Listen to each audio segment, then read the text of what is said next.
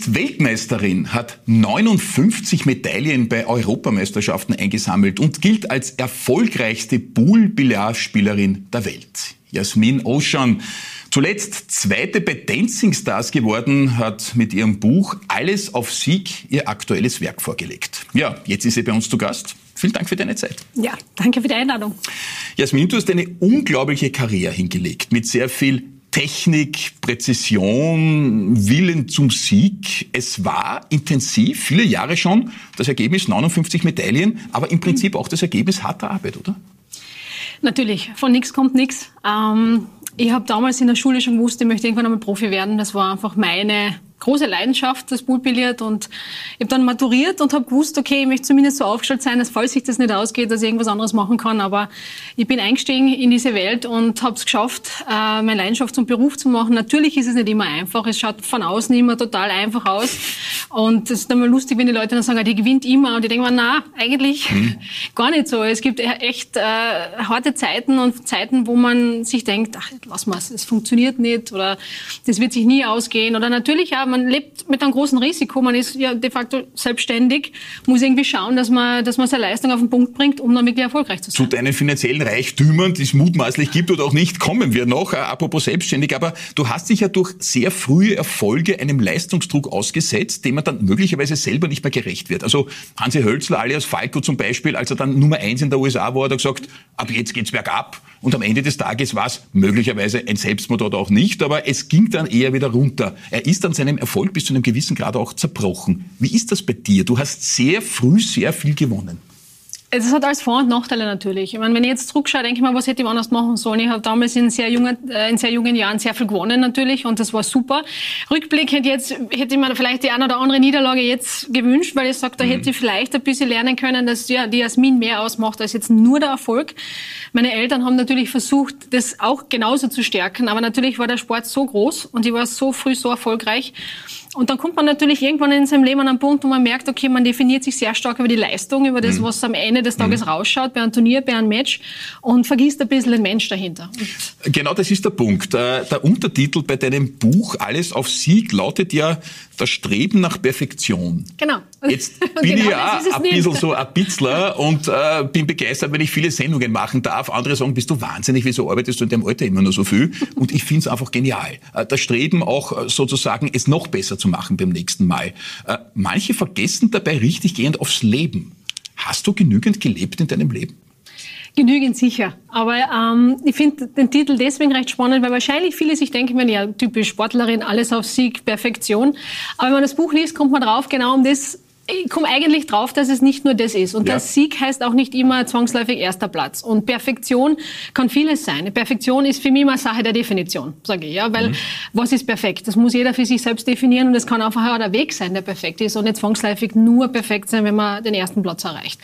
Und natürlich, wenn ich zurückschaue, gibt es die ein oder anderen Momente, wo ich sage, Jasmin, da hättest können ein bisschen mehr auf die schauen. Einfach mal den einen oder anderen Urlaub machen, mhm. äh, ein bisschen äh, kürzer treten, einfach vielleicht nicht nur immer nur auf dieses dieses Ich muss besser und weiter und mehr leisten. Ähm, aber das habe ich natürlich mit der Zeit gelernt und bin jetzt dabei, das umzusetzen. Also man hat ja nie ausgelernt und äh, ist noch ein weiter Weg, aber da ist definitiv noch Luft nach oben. Du hast dir eine kurze Auszeit sogar gegönnt nach Dancing Stars. Wir kommen zu diesem Abschnitt in deinem Leben ja noch, aber man ist ja nicht gleich Mitte 30. Du warst eben jünger, 15, 20, 25, zu einem Zeitpunkt, wo andere, ich sage es mal auf gut wienerisch, einer Kennerin gegenüber aufreißen gehen oder das andere Geschlecht kennenlernen. Standst du möglicherweise mitten im Training und hast dem alles untergeordnet? Ich habe wirklich dem sehr viel untergeordnet. Wenn ich jetzt zurückdenke an meine ganze Schulzeit, weiß ich einfach, dass äh, meine Freunde damals sehr viel unternommen haben und ich sehr mhm. oft einfach auf Turnieren war mhm. ja, oder trainiert habe. Natürlich hat man die ein oder andere Party mal gefeiert und ist fortgegangen oder sowas. Natürlich, das gehört auch dazu. Aber ich glaube, ich war schon eine sehr brave Tochter und ja. war sehr verantwortungsvoll und habe eben sehr viel trainiert. Ähm, und ich, ich bis das jetzt aber nicht. Also das bin auch ich, ja, das gehört genauso dazu. Und alles, was ich in meinem Leben gemacht habe, hat mir jetzt dahergebracht, wo ich heute stehe. Also so falsch kann es da nicht gewesen sein. Ähm, gelebt auf jeden Fall. Aber ich habe halt einfach schon sehr klar und sehr früh gewusst, was ich, was ich machen möchte. Ja. Das ist ja irgendwo was Schönes. Ja? Wenn man andere Jugendliche fragt, die, die wissen es teilweise bis ins hohe Alter nicht, äh, bis zur Pension sind sie irgendwie falschen Film. Aber es will ja die mehr, dass du schon als Kind am Billardtisch gewickelt worden bist. Ist da was dran? Ja, es, ist, es hat mir die Mama immer die, die Geschichte erzählt, weil die Mama hat wirklich so einen kleinen Miniaturbillardtisch zu Hause gehabt. Ja, und ähm, ja, und der hat ja Banden, also ist perfekt. Und sie gesagt, es ist natürlich schon vorgekommen, das eine oder andere Mal, dass sie mich darauf gewickelt hat. Und auf diesem Tisch haben wir dann natürlich auch später gespielt. Mein Bruder hat ja auch in einem ja. recht ähnlichen Alter dann angefangen mit sechs, sieben Jahren dann endlich groß genug für den großen Tisch im Club meiner Eltern. Also es ja, war alles Richtung Poolbillard. Muss aber auch dazu sagen, meine Familie, mein Papa war generell sehr sportlich. Ich habe Fußball gespielt, ich bin Sportgymnasium gegangen, habe da alles Mögliche ausprobiert. Also ich habe die Freiheit gehabt, alles zu machen, was ich machen möchte. Mhm. Meine Eltern haben immer gesagt, mach das, was dir Spaß macht. Du gehst klettern, gehst Rennrad fahren?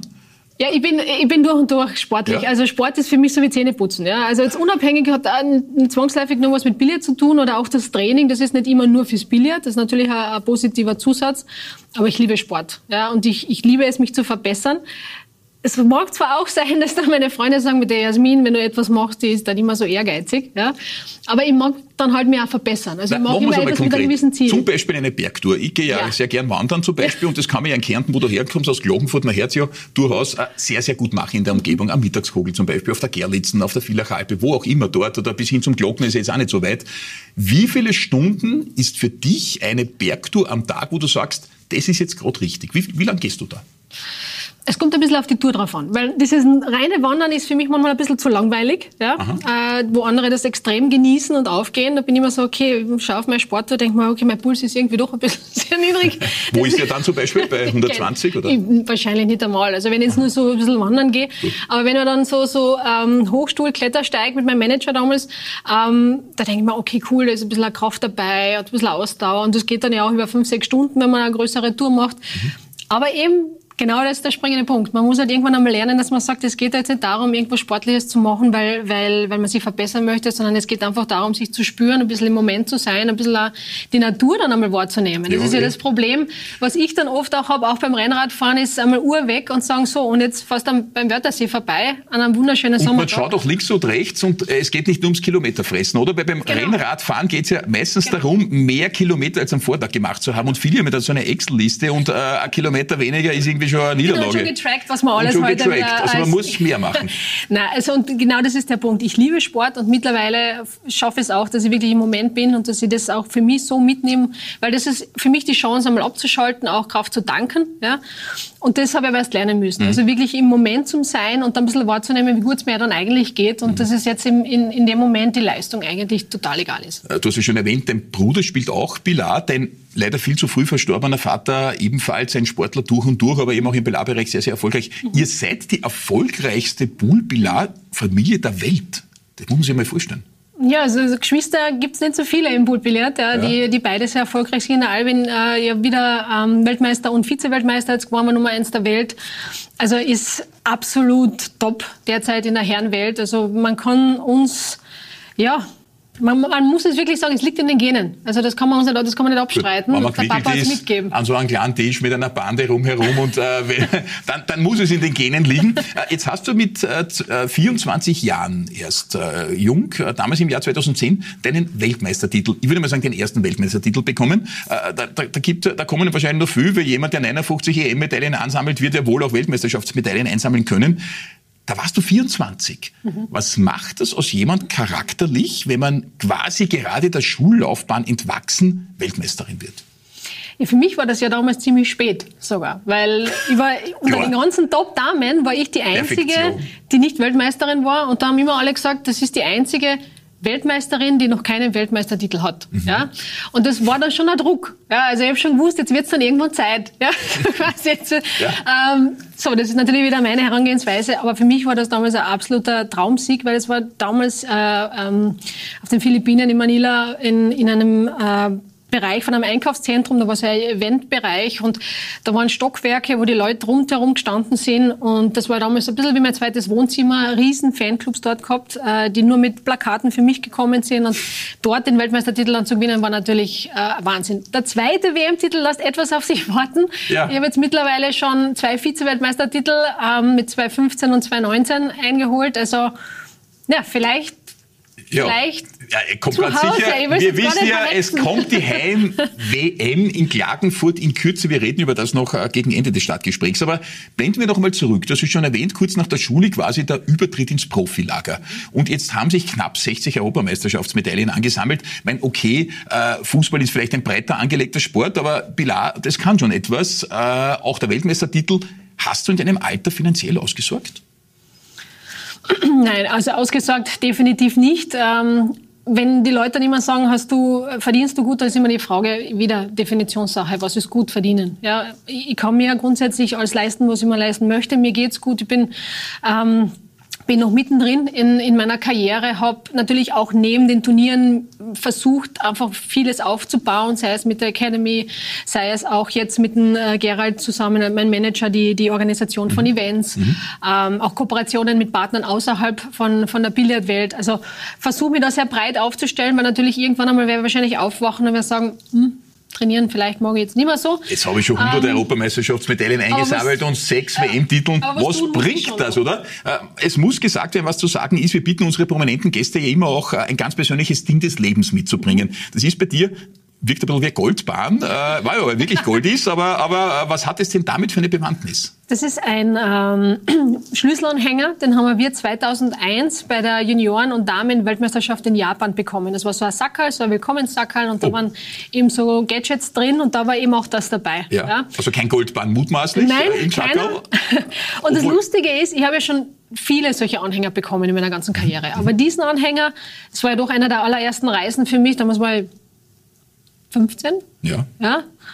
Ähm, war irgendwie ganz was Besonderes. Ja? Und ich war da in Japan und glaube, wie gesagt, einer der ersten Male, wo ich überhaupt so im Ausland war. Und dieser Glücksbringer mittlerweile ist war bei meiner Kühltasche dabei, war äh, in meiner Wohnung, war immer in meinem Reiseetui jetzt dabei. Also wie gesagt, 21 Jahre trage ich das schon mit mir und bringt mir anscheinend ganz viel Glück. Also Sehr viel schon gebracht, etwa ja auch bei Dancing Stars, da kommen wir aber noch hin. Vorerst schauen wir, wie das privat bei dir aussieht. Du bist ja wirklich viel unterwegs, du hast jetzt schon erwähnt, Südostasien, Japan zum Beispiel, äh, der mhm. Weltmeistertitel, Philippinen, mhm. Europameisterschaften, quer durch den ganzen Globus.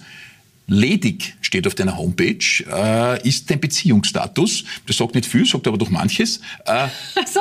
Geht sich da eine ordentliche Beziehung eigentlich noch aus?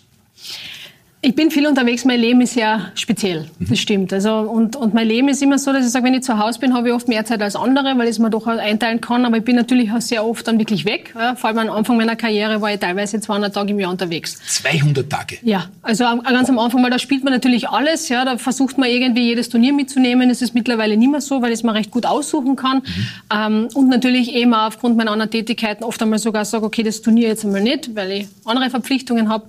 Aber am Ende des Tages sage ich immer, wenn dir etwas wichtig ist im Leben, dann findet man immer Zeit. Und man muss dann halt sich das irgendwie so richten, dass, ich, dass das funktioniert. Das bin ich, das ist meine Tätigkeit, das ist meine Berufung, die gehört zu mir dazu. Ja? Und da habe ich einfach, äh, da habe ich einfach die Einstellung, dass ich sage, das funktioniert, wenn man es will. Das, das ist ja alles schön, aber das hast du mir wortreich nicht die Frage beantwortet. Äh, geht sich bei so einem reichhaltigen ja, Programm eigentlich eine wirkliche Partnerschaft aus? Natürlich geht sich das aus. Aha. Ja, geht sich alles aus. Aber ledig. Nein. Nicht? Wirklich? Nein, also ich bin, ich bin glücklich vergeben. Ja. Ähm, und es ist, wie gesagt, es ist nicht immer ganz einfach, weil man eben äh, doch, wie gesagt, mit der Zeit ein bisschen jonglieren muss, aber es geht sich alles aus, okay. wenn es passt. Kinderwunsch ist? Ja, grundsätzlich war immer ein Kinderwunsch da, aber eben, wie gesagt, das ist auch halt auch etwas, äh, das Leben spielt Natürlich. oft anders. Man muss dann halt auch ein bisschen schauen, wo geht die, wo geht die Reise hin. Ähm, und bin jetzt 36, also es ist, äh, Zeit ja, ist, ist noch, grundsätzlich Da ist noch, noch viel Platz natürlich für mehrere Kinder, aber man muss natürlich auch die Zeit da haben, weil du drängst ja so nach dem zweiten, dritten, vierten, fünften Weltmeistertitel hm. offensichtlich. Äh, ist da Platz für Kinder? Ich glaube, da müsste man wahrscheinlich ein bisschen sein Leben ein bisschen umstrukturieren. Oder ein bisschen ja, schwanger sein und dann weil, schauen wir mal, oder? Ich mein, ja, also ich, ich wäre dann, glaube ich, schon jemand, wenn ich sage, wenn ich dann wirklich mich für ein Kind entscheide, dann, dann, dann möchte man natürlich auch die Zeit haben. Dann mhm. möchte man natürlich auch wirklich äh, beim Kind sein und dann muss man natürlich schon schauen, da kann man nicht im, im Flieger sitzen und, und zum nächsten Turnier fliegen. Aber eben auch das muss man sich richten. Im Grunde kann man sich alles richten im Leben. Bis auf die Gesundheit, sage ich jetzt einmal. In der Gesundheit kann man oft, äh, kann oft was sein, dass man nicht in der Hand hat. Den Rest von seinem Leben hat man in der Hand und kann man so, ähm, so hinbekommen, wie es passt. Ähm, und wie gesagt, ich habe aber auch das Vertrauen ins Leben, dass das alles sich schon so weisen wird, wie es für mich passen wird. Du bist ja da generell sehr mutig, denn alle diese Erfolge, die rückblickend äh, ja zeigen, du hast alles richtig gemacht, magst du aber trotzdem als Ein-Personen-Unternehmer EPU heißt das so liebevoll. Das sind ja die, die oft äh, bei Firmen gar nicht mehr angestellt sein dürfen, früher, weil sie wurden entlassen und dann fristen sie ein Dasein, äh, möglicherweise als Grafiker und, und, sind froh, wenn sie Aufträge bekommen. Bei dir äh, geht es überhaupt darum, dass du dich über Preisgelder, Sponsorengelder und all das sozusagen finanziell dann deinen Lebensunterhalt verdienst oder darüber hinaus auch noch viel mehr. Aber es ist eben sehr viel Mut, weil es kein Netz bedarf. Du bist eben nicht angestellt. Das heißt, der Glaube an sich selber, der musste schon sehr stark vorhanden sein. Definitiv. Und äh, man muss halt wirklich auch von der ersten Sekunde an wirklich arbeiten. Und, und man sieht ja meistens immer nur so wie jetzt dieses das Endprodukt. Ja, sie hat die ganzen Titel und sie hat das und das gewonnen. Ähm, aber es gibt natürlich unzählige äh, Monate, Jahre, Zeiten, die ich investiert habe, wo ich nichts dafür bekommen habe, wo ich mhm. wirklich sehr viel in meine Karriere investiert habe und wusste habe, okay, das wird sich hoffentlich irgendwann einmal auszahlen. Mhm. Ähm, mhm. Und eben natürlich immer als Sportlerin zu sagen, okay, ich gehe jetzt nicht nur auf Turniere und nur auf Preisgelder, weil es ist, man hat gute Jahre man hat aber auch Zeiten, wo es eben nicht so funktioniert. Und wir sind jetzt nicht in einer Sportart, wo es die Millionen gibt. Ja. Ähm, das heißt, wo der Erste zwar ein gutes Preisgeld vielleicht verdient, aber dann geht es dann relativ zackig nach unten. Also man sagt, okay, man muss eigentlich ständig top sein. Und das kann man auch gar nicht. Ja, über so eine lange um das Zeit greifbar zu machen, ein Europameisterschaftstitel in der Gegenwart. Ich weiß schon, das war vor 10, 15 Jahren, da hast du ja schon begonnen, vielleicht anders. Aber angenommen würde jetzt einen Europameisterschaftstitel einheimsen, in welcher Dimension bewegt sich so ein Preisgeld? Bei der Europameisterschaft gibt es kein Preisgeld. Naja. Das ist einmal, da, da fängt schon mal an, nichts, schwierig ja. zu sein. Ähm, da geht es einmal rein, wirklich rund um den Titel. Ja. Äh, bei den ganzen Weltranglistenturniere, Weltmeisterschaften, Profiturnieren, da gibt es dann Preisgeldern. Also mhm. da hat man eben bei einer Weltmeisterschaft, ist man so bei den 40, 45.000 Dollar. Okay. Ähm, variiert immer so ein bisschen bisschen hoch, ein bisschen unten, kommt mhm. drauf an. Das sind aber absolute Top-Turniere, mhm. ja, also wo man wirklich sagt, das sind jetzt Weltranglistenturniere, die, die großen, dann gibt's natürlich noch kleinere Turniere. Aber eben der, der, der wichtige Punkt ist, im Billard muss man halt wirklich ständig top sein. Und davon kann man nicht ausgehen. Ja, egal natürlich. wie gut man ist. Und du musst ja die Reisen wahrscheinlich auch selber zahlen, nehme ich an. Genau, es gibt zum Teil auch Förderung natürlich. Ähm, aber natürlich äh, bleibt ein großer, großer Teil natürlich an mir hängen, wo ich sage, das muss ich irgendwie finanzieren. Ich muss auch schauen, dass die nächste Saison vorfinanziert ist, mhm. ja, damit ich eben mit einem halbwegs ruhigen Gewissen zum Bildertisch gehen kann. Weil es ist halt doch ein sehr mentales Sportart und wenn, wenn da vielleicht viele Dinge nicht passen rundherum, dann beeinflusst das natürlich schlussendlich die Leistung da, da gibt es ja Bilder, man sieht dich da hoch konzentriert äh, mit dem Kö und äh, man hat den Eindruck, äh, die ganze Welt fokussiert sich jetzt auf die kurze Aufprallfläche und äh, geht das alles in die richtige Richtung und in die Bahn, in die du es lenken willst. Das Ganze spielt sich schon ganz extrem im Kopf ab, oder? Natürlich, aber ich sage auch immer, dass es äh, im Sport vieles natürlich im Kopf abbrennt, weil ab einem gewissen Punkt hat man ja seine, sein Talent irgendwie, sage ich mal, ausgeschöpft, beziehungsweise eh schon alles gelernt, was es gibt, von, von Technik, Strategie, Taktik, wie auch immer. Mhm. Ähm, am Ende des Tages kommt es dann darauf an, kannst du das abrufen oder nicht. Und das ist meistens immer Kopfsache. Mhm. Aber natürlich ist der Billardsport sehr kopflastig. Da geht es um sehr viel mentale Stärke, Konzentration. Es ist eine Präzisionssportart. Also da spielt sich schon einiges im Kopf ab. Hin und wieder gerne in so einer Rückschlagsportart, wo es irgendwie zackig weitergeht, weil oft alleine am Tisch zu stehen mit seinen Gedanken ist gar nicht so einfach. Ja. Das habe ich im Buch ja, glaube ich, einmal ganz Absolut. gut beschrieben. Ja, man leidet das, da eh auch mit, äh, wenn man da reinliest, denkt sich um Gottes Willen. Ich meine, ich kenne ja Drucksituationen auch ganz gut. Man muss dann abliefern, es gibt keinen Plan B. Also hinter uns steht da jetzt auch keiner, der irgendwas einsagt. Also wir müssen das jetzt machen und das ist ja oft so im Leben. Aber trotzdem, der Druck ist schon ganz gewaltig. Äh, man hat den Eindruck, du stellst dich dem aber mit einer gewissen Leichtigkeit, äh, hast dir so eine ähm, Frische erhalten, wo andere schon dreimal im Burnout gelandet werden. Äh, es gibt ja dann auch Beispiele, Dominik Thiem ist ein gutes, leider Gottes im Moment aktuell sieben Auftakt-Niederlagen hintereinander. Äh, du kannst das wahrscheinlich gut nachvollziehen, wie es einem dann geht. So, also das, das ist für mich äh, etwas, wo ich mal von außen drauf schaue und mir denke, puh, jetzt kann ich mir ungefähr vorstellen, weil ähm, ich habe genauso diese Phasen gehabt. Phasen gehabt, wo mein Körper gesagt hat, stopp jetzt. Ja, sei, mhm. es, äh, sei es der Bandscheibenvorfall, sei es chronische Nebenhöhlenentzündungen, die nicht weggehen, wo man sich dann irgendwann denkt, okay, lieber Körper, was willst du mir sagen? Ja? Äh, Im Grunde, ich habe die Nasen voll. Ja? Mhm. Also äh, wo man dann einfach wirklich drüber geht und drüber geht, weil man muss ja und man soll ja. Und eben sind wir wieder bei dem Thema einmal doch irgendwo einmal Stopp und aus. Und jetzt gibt es einmal den Mensch zu nähern und, und nicht immer nur auf die Leistung äh, fokussiert zu sein. Und in meinem Buch kommt ja auch, kommt auch das Thema meiner Erkrankung natürlich äh, vor. Ähm, ich habe eine Autoimmunerkrankung, die äh, Rheumatoide Arthritis, was eine Form von Rheuma ist. Und ähm, etwas, was mich immer begleiten wird natürlich in meinem Leben, aber eben was auch gerade in Phasen, wo ich viel Stress habe oder wo ich nicht ausgeglichen bin, oft stärker vorkommt. Und eben, da denke ich dann immer so an, an anderen Sportlern, wo ich sage, puh, ganz viele Verletzungen, irgendwie klappt es nicht so ganz von außen ist immer, ist immer leichter. Natürlich. Und, und man weiß natürlich nicht, wie es jemandem geht, aber ich kann nur aus meiner Erfahrung sprechen.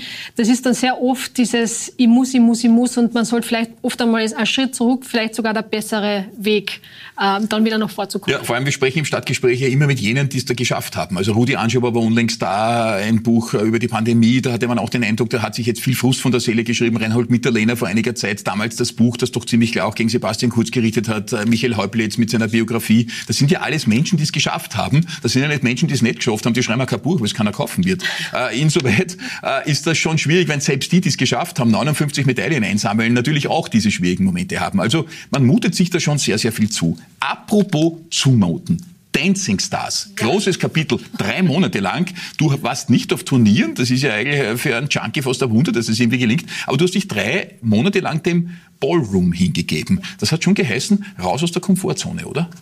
Definitiv. Von der ersten Sekunde an weg war das eine ganz besondere Reise. Äh, Ich kann auch mich ganz gut daran erinnern, wie ich die Einladung bekommen habe oder die, die Anfrage, ob ich da dabei sein möchte. Und ich mir gedacht, eigentlich, da kannst du nicht Nein sagen. Aber um Gottes Willen, ja, kann ich mir das, traue ich mir das zu. Ja. Es war natürlich auch äh, für mich ein perfekter Zeitpunkt, weil aufgrund noch der Pandemie waren äh, relativ wenig Turniere und das war noch nicht absehbar, wie es weitergeht. Somit habe ich gedacht, okay, passt, die Entscheidung ist getroffen. Egal, was jetzt kommt an Turnieren, ich mache das jetzt, weil wann bekommt man diese Chance? Und ähm, es war wirklich eine besondere Reise, ein unglaubliches Abenteuer und ich bin an einige Grenzen gestoßen und habe ja, es ist, es hat genau das rausgebracht, was ich zwar eh schon gewusst habe aus dem Billardbereich, aber noch einmal etwas härter und, und intensiver, als ich es mir eigentlich gedacht habe. Ja, Florian Gescheiter, den Tanzpartner, der kennt dich da natürlich auch gut. Man kommt sich ja emotional sehr, sehr nah in so Situationen. Es sind Extremsituationen, re- jeder reagiert da anders. Äh, manche sind cholerisch, der dritte hat einen Wutausbruch, der vierte verkriecht sich und will gar nicht mehr raus. Äh, ihr seid durchmarschiert bis ins Finale, am Ende des Tages Platz zwei. Sensationell. Äh, aber es ist nicht der erste geworden. Na eben, also es ist, es ist aber bei der letzten Weltmeisterschaft 2019 nicht der erste. Ja, ja, Also so ich frag sage, ich ja gerade ist, dich. Es ist momentan so ein bisschen, es will noch nicht so ganz, nein, aber ähm, ich bin total happy mit der Platzierung, weil äh, wenn mir das jemand vorher äh, gefragt hätte, hätte ich gesagt, ich bin froh, wenn ich einmal ein paar Shows weiterkomme und dann, und dann reden wir noch Natürlich, einmal. aber dann bist du halt schon im Aber Finale. natürlich, ne? wenn man dann einmal in der Nähe vom Finale ist, will Ja. man natürlich auch ins Finale. Aber ich habe Je länger diese Show gedauert hat, desto mehr war im Moment und desto mehr habe ich gewusst, ich lebe und tanze jetzt für den Moment und nicht fürs Ende. Mhm. Ja? Also dieser, dieser klassische Spruch, es geht halt, äh, oft ist das der Weg, das Ziel, ähm, finde ich, trifft da einfach zu. Und ich habe einfach für mich gewusst, am Ende des Tages, was da jetzt rauskommt, das ist egal. Ja? Was mich traurig gemacht hat, ein bisschen war gar nicht die Platzierung, sondern das Hoppala mit dem Kleid. Ja? Das hat mir ein bisschen, weil einfach es mir den Moment genommen hat, weil Genau. ich dann natürlich im Kopf nur gedacht hat, okay, Jasmin, Jasmin, das mit dem Kleid. Ja. Also das mit dem Kleid. Das Kleid ist gerissen und es hätte durchaus äh, passieren können, du stehst im Freien. Eine Sportlerin mit toller Figur hätte ungewollt sehr viel Haut gezeigt. Was hätte das mit dir gemacht? Ja, das war das, äh, das Thema in meinem Kopf. Ähm, Jasmin, man soll ja bei Dancing Stars aus sich rausgehen, nur das wäre jetzt dann etwas zu viel des Guten. Also ich war wirklich da, wirklich bei dem Thema und habe mir gedacht, bitte nicht die Arme nach unten, weil so, wenn ich das gemacht hätte, wäre das Kleid einfach runtergefallen. Und dementsprechend angespannt war ich natürlich. Ich glaube, das kann auch jeder nachvollziehen. Und eben, ich war deswegen traurig, weil ich sage, okay, solche Hoppalas passieren. Ja, das, das, das kann man, da kann man alles vorher, da sind wir wieder bei der Perfektion. Gibt nicht. Man kann alles vorher richtig machen. Solche Dinge passieren und man muss dann halt einfach, wie der Flo es mir immer von Anfang an gesagt hat, Jasmin, du musst dann weiter tanzen. Ja. Ja. Und das habe ich gemacht und auf das bin ich auch stolz. Aber eben, es hat mir ein bisschen diesen, diesen letzten Natürlich, Moment du genommen. hast versucht, das zu verhindern. Andere allerdings im internationalen Showgeschäft versuchen ja möglicherweise gerade diesen Nippelmoment, sage ich jetzt einmal, herbeizuführen und planen den geradezu. Oh Gott, nein, das bin Nein, das, das bist du nicht. Also für dich wäre das schon fatalistisch gewesen. Ja, das wäre das wär also das wäre wirklich furchtbar gewesen. Ja, und das, das, da hätte man wirklich gedacht, wieso, was, was soll mir das jetzt bringen? Was, was, liebes Universum, müsste man jetzt damit sagen? Also das wäre eine absolute Katastrophe gewesen. Ja, also Na, es wäre so ein Moment im Fernsehen gewesen, damit wärst du natürlich unsterblich geworden. Das muss man schon sagen. ja, man muss den Menschen in Erinnerung, in Erinnerung bleiben. Das ist wäre wahrscheinlich damit passiert. Ja, Ja. Aber nein, nicht mein Stil. Also ich habe wirklich Ich weiß. versucht, das zu verhindern. Ähm, aber eben vielleicht eine Gesch- Geschichte dazu, das was ich eben ganz spannend gefunden habe. Der Flo hat immer am Anfang zu mir gesagt, Jasmin, jedes Mal, wenn du einen Fehler machst oder aus dem, aus dem Rhythmus kommst, bleibst du stehen. Du bist die klassische Sportlerin, ja, Fehler gemacht, sitzen gehen. So wie Mhm. im Billard das auch ist. Der hat gesagt, im Tanzen gibt es nicht. Die Musik rennt weiter. Ja. Du musst weitermachen. Ja. Und das finde ich einfach spannend, weil es gerade in der letzten Show sowas passiert, wo ich dann einfach muss, ja, wo ja. so, so ein, ein, bisschen vom Gefühl her, als hätte das Universum gesagt, so, und jetzt testen wir sie nochmal. Ja. Kann sie es, ja. Ah ja. Ähm, Hast du das ich, gemeint auch, dass das Erfahrungen sind, die dich quasi noch ein bisschen darüber hinausgeführt hat, als das, was du beim Pilar schon kennengelernt hast an dir? Genau. Also dieses, dieses Fehler passieren mhm. und dieses perfekt sein mhm. wollen. Dieses, mhm. es muss alles perfekt sein, heißt nicht zwangsläufig, dass dann tatsächlich alles so perfekt ist, ja. ja. Natürlich, wenn ich zurückschaue, würde ich noch 17 Mal schauen, dass das Kleid ja passt. Natürlich. Ja? Aber ähm, es war halt einmal, wie es war. Genau. Und da muss man dann durch. Also ich kenne das, das ja. Mitnehmen. Ich rede ja auch weiter, wenn ich genau weiß, es war jetzt ein Blödsinn. Aber es hilft ja nichts in einer Live-Sendung, musst du weiterreden. Also uns Medienmenschen schockiert das jetzt nicht. Ich hätte sicher weiter getanzt, aber klar, wenn du beim Slalom bei einem Tor vorbeifährst, kannst du im Prinzip stehen bleiben. Genau. Und bei dir im Sport ist es genauso.